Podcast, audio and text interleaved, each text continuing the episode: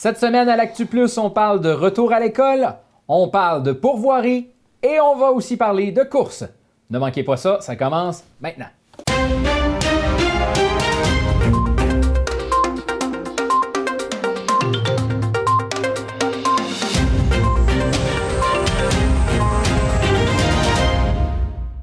Mathieu, cette semaine, évidemment, dans tout ce contexte de COVID-19, on a commencé à parler de déconfinement c'est ce qui a retenu l'attention de bonne partie de la semaine. Oui, on a parlé de, retour euh, au travail pour euh, plusieurs secteurs économiques, donc les PME notamment, euh, les gens qui vont pouvoir recommencer le travail tranquillement au mois de mai, qui vont s'ajouter à ceux qui ont déjà commencé depuis le 15 avril. Et on a aussi parlé de retour à l'école. Et ça, ça a fait beaucoup jaser. D'ailleurs, on a fait un petit sondage là-dessus, François. Oui, effectivement. On a demandé aux parents, êtes-vous prêts à envoyer vos enfants à l'école euh, en marge de, cette annonce-là qui a été faite? Et euh, le résultat est assez partagé. 52% des gens ont dit qu'ils étaient prêts à envoyer les enfants à l'école. Le reste, le restant de 48% euh, a dit non, on n'est pas prêt à envoyer nos enfants. Il va leur rester deux semaines pour y penser. Puis euh, il y a d'autres gens aussi qui, se questionnaient s'ils étaient prêts véritablement. Euh, il y a les enseignants de la BTP-Témiscamingue, donc la présidente du syndicat de l'enseignement de l'Ongava et de la BTP-Témiscamingue, Mme Hélène Lambert, qui s'est entretenue avec nous pour nous parler justement de ce processus-là, qui nous assurait qu'évidemment que les enseignants allaient être là, allaient être présents pour ce retour-là, mais qu'il y avait encore des choses à mettre en place euh, ils seront là, assurément, nos membres, pour euh, la réouverture qui est prévue pour euh, le 11 mai chez nous en région. sont prêts, c'est un bien grand mot. on trouve que par l'annonce de, de M. Roberge avec les directives qu'il a mis en place, on trouve que son plan était complet. Alors, il y a beaucoup de questions encore de la part de nos enseignants pour se sentir rassurés d'un bon retour en classe le 11 mai. C'est quoi ces questions-là? Euh, qu'est-ce qui, euh, qu'est-ce qui manquerait pour, euh, pour les enseignants? Ben, avant d'y aller avec qu'est-ce qu'il manque, juste l'exigence du 2 mètres qui est demandé de distanciation dans nos classes, avec un maximum de 15 élèves, même s'il a baissé considérablement le ratio de 15 élèves par classe, c'est irréalisable. On ne peut pas penser qu'on va asseoir des élèves, 15 élèves dans une classe, avec l'enseignant à son bureau et qu'on va pouvoir euh, enseigner de cette façon-là. Au primaire, préscolaire, euh, on sait, hein, c'est des, jeunes enfants, ça bouge et même sans bouger, on ne peut pas respecter ce deux mètres-là à l'intérieur d'une classe. Alors encore moins dans les corridors, dans les salles à dîner. Alors ça, c'est une question qui a été posée au, ministre de, revoir peut-être cette exigence-là, c'est au niveau du ratio, ou du moins euh, de, de, permettre aux enseignants, tout comme en service de garde, d'avoir l'équipement de protection. Alors, euh, c'est le minimum pour pouvoir rassurer les enseignants, les parents et les élèves. Euh, on a d'autres questions aussi lorsqu'on parle de, faire un, un, appel à nos élèves vulnérables en plus grande difficulté. Alors, la réouverture des écoles, selon M. Roberge, c'est surtout pour ces élèves-là. Mais qu'en est-il tout de même des autres élèves qui euh, désireront se présenter à l'école? Parce qu'on sait que c'est du volontariat, donc euh, les parents devront une semaine avant l'ouverture euh, faire une espèce d'inscription, d'aviser les directions d'école de l'inscription de leur enfant. Alors, si nos 15 élèves, on a à accueillir ces, ces élèves-là vulnérables dans nos classes, qu'est-ce qu'on va faire des autres élèves? Qui va s'en occuper? Mmh. Euh, est-ce qu'on devra aussi simultanément euh, ou plus tard dans la soirée poursuivre nos suivis euh, pédagogiques qui sont déjà commencés depuis quelques semaines avec nos élèves, l'enseignement à distance? Alors, ce sont toutes des questions. Nos spécialistes aussi, nos professeurs de musique, d'art plastique, qu'en est-il pour eux? M. Robert n'a pas pas donné de directive nécessairement pour nos spécialistes. On sait qu'ils doivent se promener d'un établissement à l'autre. Parlait aussi d'enseignement de, matières essentielles, sans, sans dire que ces cours-là ne sont pas importants, mais euh, dans un point de presse, on avait euh, senti qu'on voulait tasser ces matières-là. Est-ce qu'ils seront en support à nos titulaires? Est-ce que c'est eux qui se trouveront à, à remplacer nos enseignants euh, avec santé précaire qui devront faire leur prestation de travail euh, de la maison, nos 60 ans et plus. Alors, on a plein de questions. On n'a pas de réponse encore. Alors, euh, il faut, nos, enseignants vont être prêts, mais dans la mesure où on aura les réponses à nos questions. il y a certains groupes aussi qui ont reproché peut-être au premier ministre de, relancer les écoles pour permettre sa reprise économique. Donc, est-ce que vous avez l'impression de devenir une espèce d'extension des services de garde d'urgence dans les classes? Est-ce qu'on ne peut avoir cette impression-là? On ne veut pas penser ça. Alors, bien entendu, euh, ce qu'on veut surtout, c'est que, bon, la décision est, tombée. Euh, l'ouverture des classes se fera euh, le, 11 mai et on veut que ce soit fait en toute sécurité, alors pour que ce soit le personnel enseignant, les élèves et les parents. Et ce qu'on demande au ministre, c'est que si les exigences, on a de la difficulté à les respecter et que nous ne sommes pas prêts le 11 mai, eh bien, qu'il nous accorde un délai supplémentaire euh, pour euh, cette réouverture-là, parce que c'est à géométrie variable d'une école, même à l'intérieur de notre région. Euh, on nous avons six commissions scolaires et c'est différent d'une commission scolaire à, l'autre. Nos, dirigeants des centres de services vont vivre, vivront pas les mêmes difficultés pour la, réouverture de leurs écoles. Alors, il va falloir tenir compte de ça, je pense. Et puis, tout le milieu rural, le milieu urbain aussi, on en parlera avec Mme Godbout à Mm-hmm. Euh, mais, euh, somme toute, on dit la santé publique donne son OK à cette relance-là. Est-ce que c'est pas rassurant pour vous que la santé publique dise, ben non, il n'y a pas de danger euh, si on ouvre les écoles? Est-ce que c'est. Est-ce que vous êtes rassuré par ça? On veut, on, se fie, on fait confiance à la santé publique. C'est, mais c'est après, c'est dans l'application. Si la santé publique dit que c'est correct en suivant certaines exigences, en, suivant certains protocoles, certaines directives pour euh, emboîter le pas. Ça, ça, nous va, mais il va falloir que ces directives-là soient mises en place. Et c'est là qu'est notre crainte. Là. On connaît, euh, ne serait-ce que pour euh, le nettoyage dans nos écoles, il y a des directives très strictes euh, de, de, de, nettoyage, de, désinfecter les endroits à, une fréquence mm-hmm. assez régulière dans la journée. Et avec le manque de personnel qu'on a, est-ce qu'on va y arriver à certains endroits de, de, de, respecter ces exigences-là? C'est là où c'est moins rassurant. C'est pas le fait que la santé publique nous, nous dise que c'est permis, l'ouverture, mais c'est plutôt est-ce qu'on va réussir à rencontrer les exigences de la santé? Publique? Sinon aussi, M. Robert, j'ai aussi un autre ton au niveau des, euh, de la tâche des parents pour accompagner les élèves du secondaire, notamment, qui ne reviendront pas à l'école pour les travaux, pour éventuellement peut-être des évaluations aussi. Donc, s'assurer que les travaux sont faits.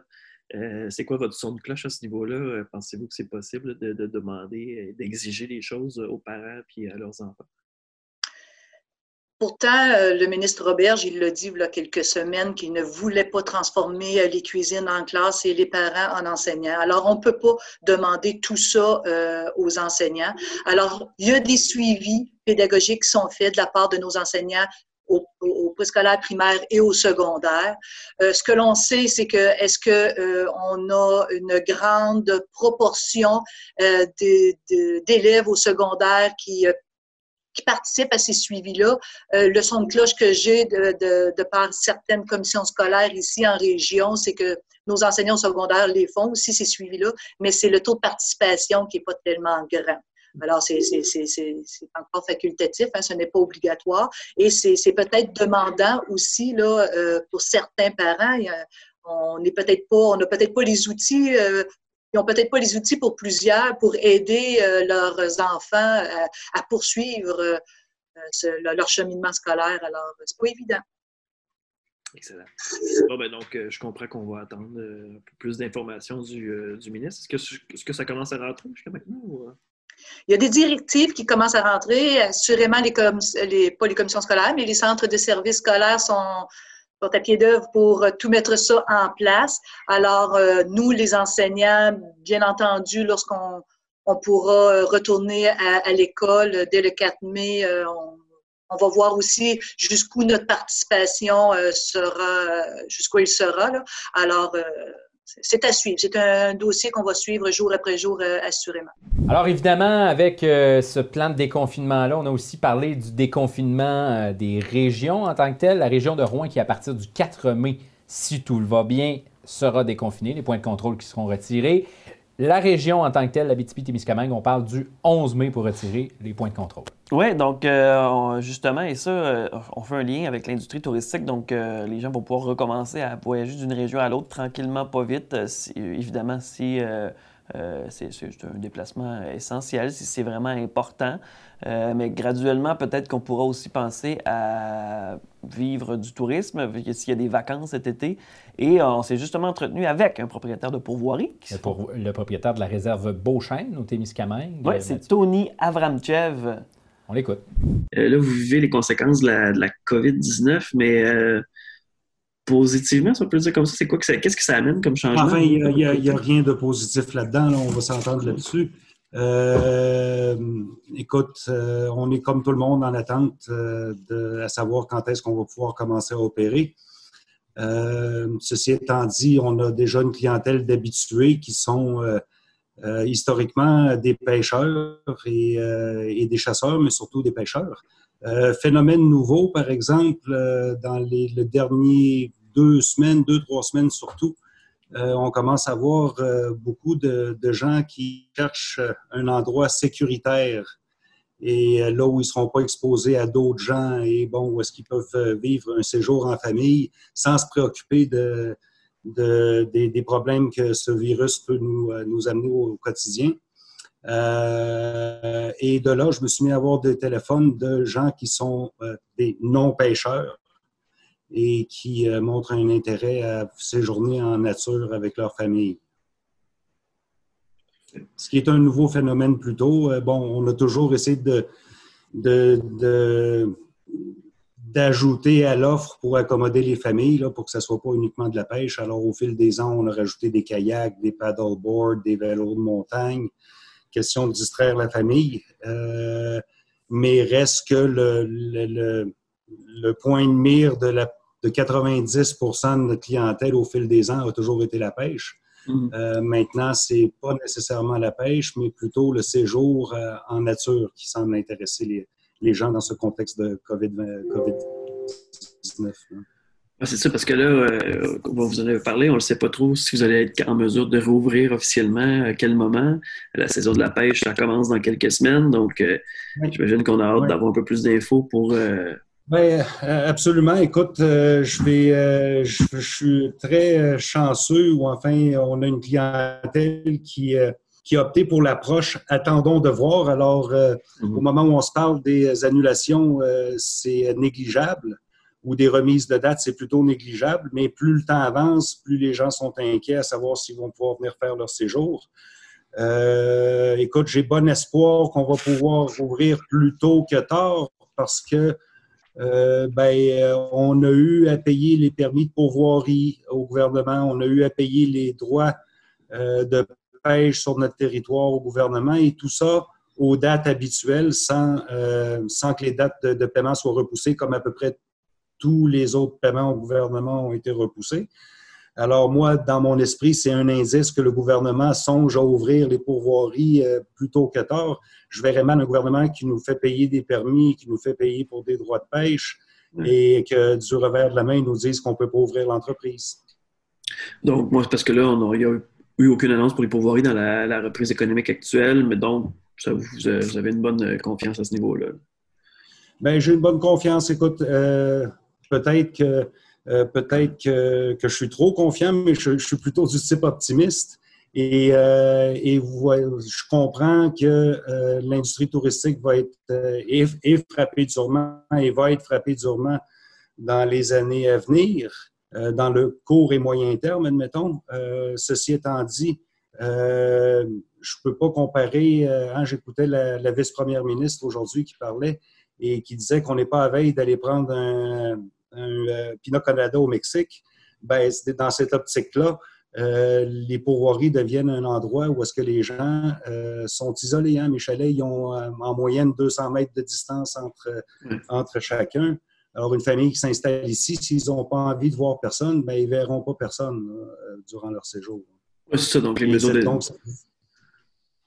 Oui, c'est ça. Ben, les mesures de distanciation sont facilement applicables, là, mettons. C'est ça, puis ça amène aussi, bon, on a, parlé un petit peu, là, les mesures d'hygiène, tout ça, les, mesures sanitaires, ça amène aussi une autre, autre dépense, si on veut, là, finalement, pour les entreprises. Est-ce que vous êtes prêt à faire, à faire face à, ça de votre côté? Écoute, au moment où on se parle, il n'y a pas de dépenses qui sont pas envisageables pour permettre à l'entreprise de, de, de, reprendre du vent dans les voiles. Euh, c'est un détail tant qu'à ça. Euh, j'ai déjà d'ailleurs euh, commencé à travailler avec notre fournisseur de, produits de nettoyage et qui nous ont fourni des fiches et des recommandations et ainsi de suite, à savoir la manière que à partir de aujourd'hui, il va falloir désinfecter les chalets et les mesures de, sanitaires qui devront être prises donc pour une éventuelle réouverture. Euh, bon, ceci étant dit, on, travaille là-dessus pour être prêt la journée qui vont nous dire qu'on peut ouvrir. Hein, on ne veut pas attendre la dernière minute.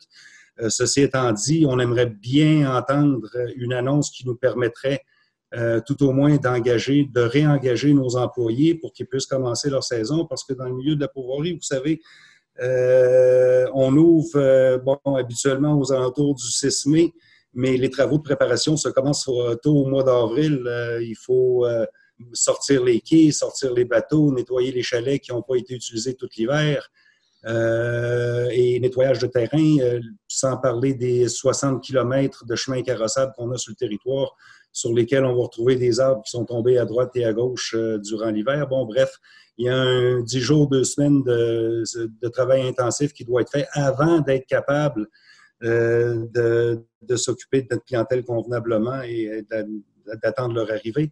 Et donc, euh, on espère qu'on va avoir au moins ce Q-là du gouvernement qui va nous permettre tranquillement de réengager notre monde, nous préparer une éventuelle réouverture et question d'être prêt la journée que, que ça va réouvrir. Parce que là, c'est des travailleurs saisonniers dans la plupart des cas, donc ils n'ont pas pu profiter nécessairement de la PCU ou euh, euh, du programme de revenus. Oui, OK. Oui, pour la plupart, oui. Euh, la saison est assez grande qu'ils ont, ils sont l'année passée. En fait, la plupart des employés saisonniers étaient déjà en chômage et ils sont, étaient sur le point de terminer leur chômage au 15 mars, voire début avril. à partir de, la, fin de leur chômage, euh, de la restaurance emploi, je devrais dire, euh, il y a moyen de, pour eux de faire une demande de PCU également, puisqu'on n'est pas ouvert et on ne nous permet pas d'ouvrir en ce moment. Euh, au niveau des autres programmes, avez-vous fait appel à ça aussi? Ben, d'autres programmes, on n'a pas encore fait appel. Vous savez, c'est encore une situation particulière pour ce qui est des pourvoiries, ou je devrais dire les, entreprises saisonnières. bon, si on parle du 75 euh, du gouvernement fédéral pour les salaires, euh, ben, il faut être capable de démontrer une perte euh, de revenus. vous comprendrez que comme on ouvre habituellement juste au début mai, ben, je ne pourrais pas montrer une perte de revenus avant la fin mai tout au moins, qu'il y ait un mois qui est travaillé au complet. ceci étant dit, au moment où on se parle, c'est certain qu'il va y avoir cette perte-là au mois de mai.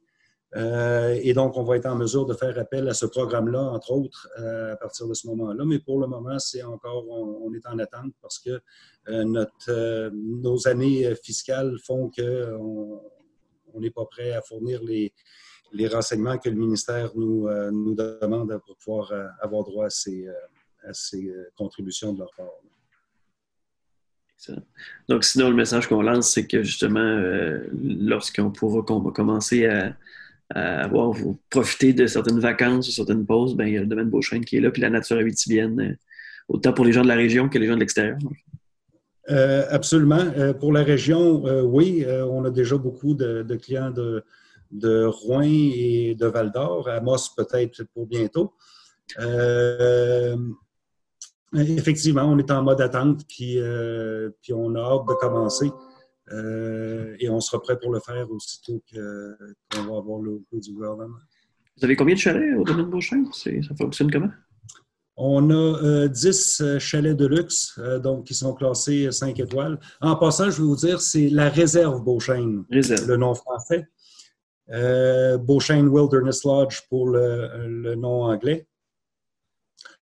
donc, on a 10 chalets de luxe on a une auberge avec cinq chambres. On a également euh, une, deux, trois, quatre chalets quatre étoiles. Donc, euh, les, les 10 chalets de luxe sont classés cinq étoiles, quatre chalets quatre étoiles euh, et l'auberge qui sont tous en plan américain, donc qui inclut tous les repas et les droits de pêche et les embarcations et ainsi de suite. et nous avons aussi trois chalets, trois camps éloignés donc, à ces endroits-là, les gens font leur propre repas et, euh, profitent d'un plan européen dans ce, cas-là, donc qui ne comprend pas les repas et l'entretien ménager quotidien. Euh, mais les embarcations et les droits de pêche sont quand même fournis sur les 40 lacs du territoire. Est-ce qu'il y avait une forte euh, proportion de clientèle internationale, justement, qui visitait la réserve? Oui, ben, euh, c'est ça. C'est ça. Donc, euh, on est, on est content d'entendre la réouverture des régions aujourd'hui, sous peu, hein, à partir du 11 pour la nôtre. sauf que on a, on a un contexte un peu différent ici au Témiscamingue, compte tenu de, la proximité de, la frontière ontarienne. Hein. On est directement à la frontière ontarienne. Mm-hmm. Euh, et, de ce fait, ben, on se retrouve avec beaucoup, la majorité, en fait, 90 euh, de notre clientèle est, en est une qui est non résident québécois. Donc, euh, de l'Ontario, des États-Unis, d'autres provinces et une certaine proportion de l'Europe aussi. Et, donc, on est content de la réouverture des régions, mais vous comprendrez que dans le contexte où c'est 10% de notre clientèle qui vient du Québec, ben, on a hâte d'entendre des annonces je crois que l'Ontario va être ouvert. On ne nous a pas spécifié. Euh, on nous a parlé aujourd'hui de, la levée euh, des, barrages. On en a ici un barrage à, Témiscamingue, au village, euh, mais qui est entre l'Ontario et le Québec dans ce cas-ci. Est-ce que celui-là va être levé? je crois que le maire va nous préciser ça probablement demain. Parce qu'on nous a parlé de voyage interrégional versus euh, moi, ce qui m'intéresse un peu plus au moment où on se parle, c'est le voyage interprovincial. Est-ce que ça, c'est ouvert? On va l'apprendre sous peu. Oui, parce que bon, c'est ça, les gens de Toronto, les gens de, du Grand Montréal, tout ça qui. Euh, eh oui, oui. Euh, vous savez, le, plus grand centre, le, plus, le centre le plus près de chez nous, c'est Toronto. Hein, c'est pas Montréal. Toronto est à peu près à 4 heures, 4 heures et demie de route versus Montréal qui est à peu près à 6 heures et demie. Alors, on a une très, très grande clientèle de la région de Toronto, euh, de la ville de Toronto et de sa région. Sinon, euh, si on veut avoir plus d'informations, je me dis qu'on a un site web, on a une page Facebook? Il y a un site web, oui, on a une page Facebook aussi. Alors, le site web, euh, c'est www.beauchesne.com. Beauchesne, pas de S à nulle part. Alors, B-E-A-U-C-H-E-N-E.com. Et la page Facebook, c'est Beauchesne Lodge. Mathieu, il a fait beau la fin de semaine passée. Euh, on a vu beaucoup de monde courir et là, la question euh, persistait au niveau euh, d'événements de course, entre autres le défi I Am Gold qui se tient à chaque année, entre autres sur la fameuse 117 et d'autres portions de route aussi maintenant depuis quelques années. On se posait la question est-ce que ça va avoir lieu? Ça aura lieu, mais chacun de son bord cette année. On s'est entretenu avec l'un des fondateurs d'ailleurs. Ben, je, te, je te présente l'entrevue avec Yann Clermont. Yann Clermont, qui est du côté de Rouen-Aranda. Salutations. Salut François. Alors, dans un premier temps, ben, la COVID la COVID n'aura pas eu raison de vous. Il y aura un défi I Am Gold cette année. Ben, écoute, euh, le défi sera bien différent, mais pour nous autres, il était hors de question de laisser tomber notre projet. Euh, c'est un projet qu'on mène depuis déjà 12 ans. C'est un projet au niveau de la participation qui ne s'essouffle pas, puis au niveau de la cause non plus. C'est une cause qui, euh, euh, qui est toujours dans le besoin. Puis là, ben, on parle beaucoup de la COVID-19, du personnel de santé, mais il y a encore euh, des, euh, des, familles dans le besoin, il y a encore des enfants qui sont hospitalisés, des enfants qui sont transférés, et on ne veut pas les oublier, on ne peut pas sauter une année. Donc, on voit de plus en plus de gens se mettre à la marche, se mettre à la course, bouger, se prendre en main, changer les idées. Je pense que notre objectif a toujours été clair. On veut faire bouger les gens, on veut faire connaître la pédiatrie, puis on veut amasser des sous pour la pédiatrie. Donc, on s'est dit, l'exploit de 105 km ne pourra pas être réalisé cette année. Est-ce que c'est un frein à notre objectif de faire bouger le monde puis d'aider les familles? La réponse est évidente, c'est non. Fait qu'on s'est reviré de bord, puis on a décidé de lancer le défi aux gens. Pour nous, c'est vraiment important. Là. C'est pas le moment de jouer les super-héros.